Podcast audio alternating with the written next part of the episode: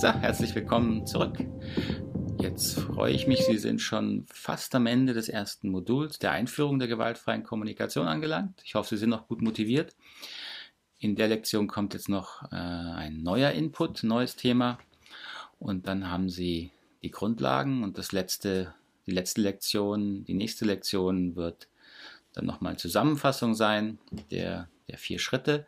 Und damit haben Sie die, die Grundlagen, die Einführung der gewaltfreien Kommunikation dann auch schon hinter sich. So, worum geht es jetzt in dieser, in dieser Einheit? Äh, in dieser Einheit geht es darum, nochmal das Thema Verantwortung im Hinblick auf Ihre Bedürfnisse konkreter zu fassen.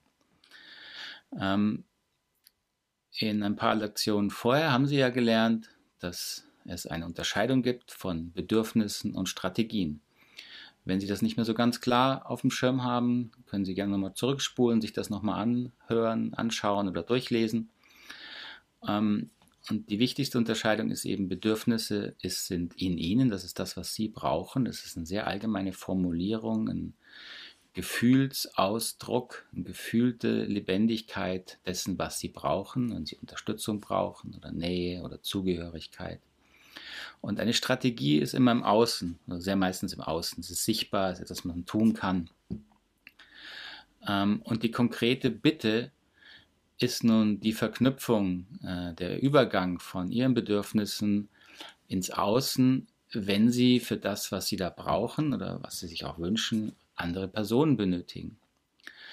Ähm, falls Sie keine andere Person benötigen, könnte man auch sagen, das ist eine konkrete Bitte an Sie selber. Das kann man natürlich auch so formulieren. Ähm, Im Alltag und im normalen Leben oder auch am Arbeitsplatz ist es natürlich sehr viel häufiger, dass Sie andere Personen brauchen für ihre Bedürfnisse. Und auch hier ist wieder Klarheit über die Haltung sehr wichtig, eben auch in Bezug auf die Selbstverantwortung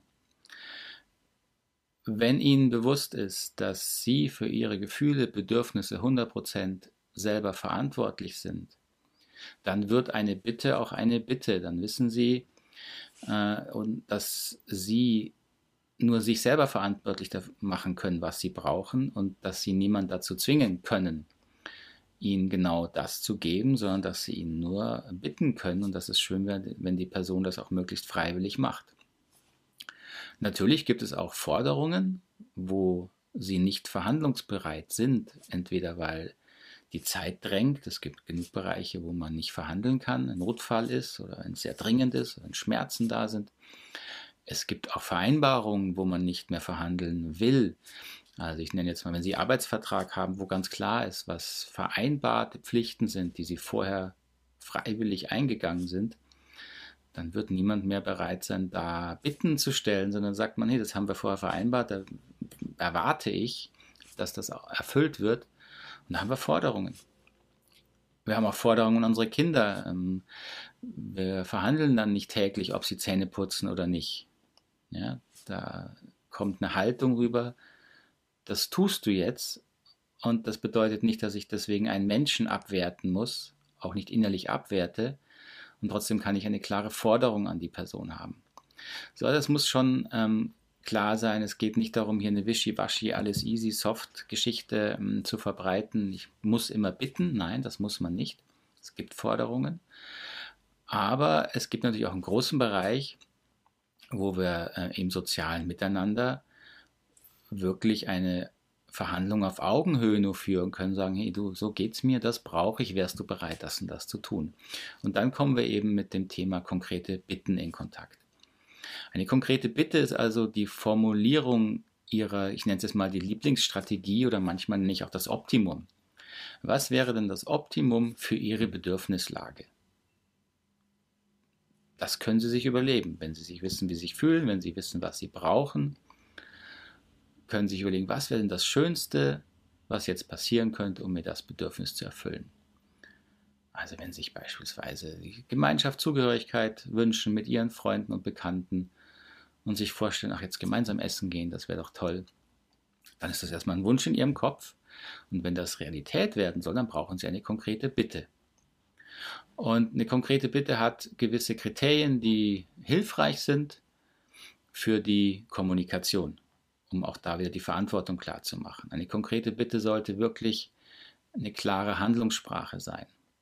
Also wenn ich von anderen Menschen etwas möchte, sie auffordern möchte, etwas für mich zu tun, tun sie das umso einfacher, umso leichter, umso lieber, wenn sehr klar ist, was von ihnen erwartet wird. Wenn ich zu jemandem nur sage, du, ich möchte einfach, dass du mir besser zuhörst, da weiß niemand wirklich, was heißt besser zuhören. Wenn ich darum bitte, du kannst du mir mal zwei Minuten einfach zuhören, bitte sei still, ich rede zwei Minuten und danach antwortest du, was du gehört hast. Das ist eine klare Bitte, weiß die Person, was sie zu, tun kann und soll. Im Beispiel mit ihren Freunden wäre eine klare Bitte, wenn sie ihren Freund am Telefon haben, bist du bereit, mit mir heute Abend essen zu gehen zum Italiener XY? Also eine klare Handlungssprache. Was ein weiteres hilfreiches Kriterium ist, ist eine positive Formulierung, weil wir Menschen mit positiven Formulierungen sehr viel leichter verstehen, was gemeint ist. Also statt zu sagen, äh, hör auf, mich zu unterbrechen, äh, ist es konstruktiver zu sagen, bitte hör mir mal zwei Minuten zu. Es ist auch nicht immer notwendig, das positiv zu formulieren, nur es hilft meistens in der Kommunikation. Und sehr hilfreich ist, wenn man schon eine konkrete Bitte hat, sie auch relativ kurz zu halten, weil man möchte ja eine Antwort haben. Also nicht eine konkrete Bitte und dann zehn Minuten lang die Begründung nachschieben, dann hat ihr Gegenüber meistens schon vergessen, um was sie sie gebeten haben.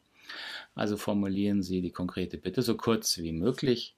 Das ist für jede Kommunikation, gerade wenn es vielleicht um Konflikte geht, sehr, sehr hilfreich.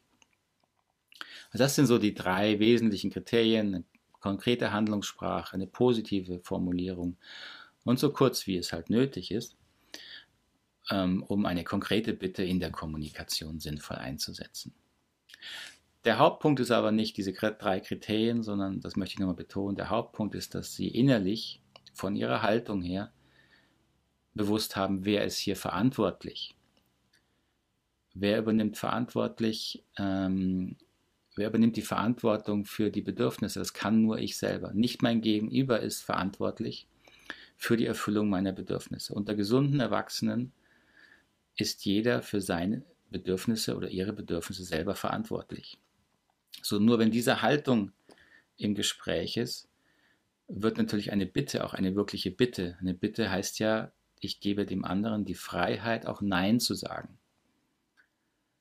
Wenn ich dann auf ein Nein reagiere mit Enttäuschung oder Wut oder Beschuldigungen, dann habe ich natürlich vorher schon verknüpft, aha, du bist doch verantwortlich dafür, dass es mir gut geht. Wenn du mein Bedürfnis nicht erfüllst, dann bin ich wütend, weil du bist schuld.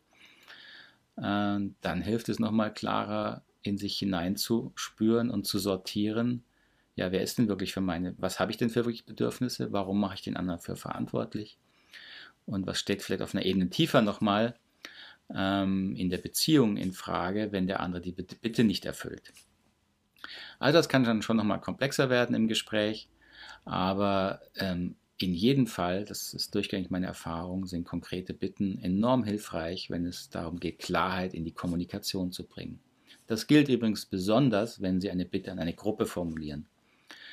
Also wichtig sind klare Bitten auch im Zweiergespräch, aber wenn Sie beispielsweise ein Team leiten oder ein Teammitglied sind um, ähm, und etwas möchten von der Gruppe, sei es eine Rückmeldung, sei es eine Entscheidung, dann wird eine klare Bitte noch wichtiger, weil eben da mehrere Personen sitzen, die dann sich fragen, was soll ich jetzt tun? Und je unklarer ihre Bitte dann ist, desto mehr Verwirrung produzieren sie im Außen, im Zweifelsfall auch Fragen und Diskussionen, die dann von ihrem eigentlichen Anliegen dann schon noch wieder wegführen. Also da ist es noch wichtiger, sehr klar zu sein in, seinen, in den Bitten. Okay, ich hoffe, das war soweit verständlich und dann sehen wir uns gleich bei der letzten Lektion in diesem ersten Modul. Bis dahin.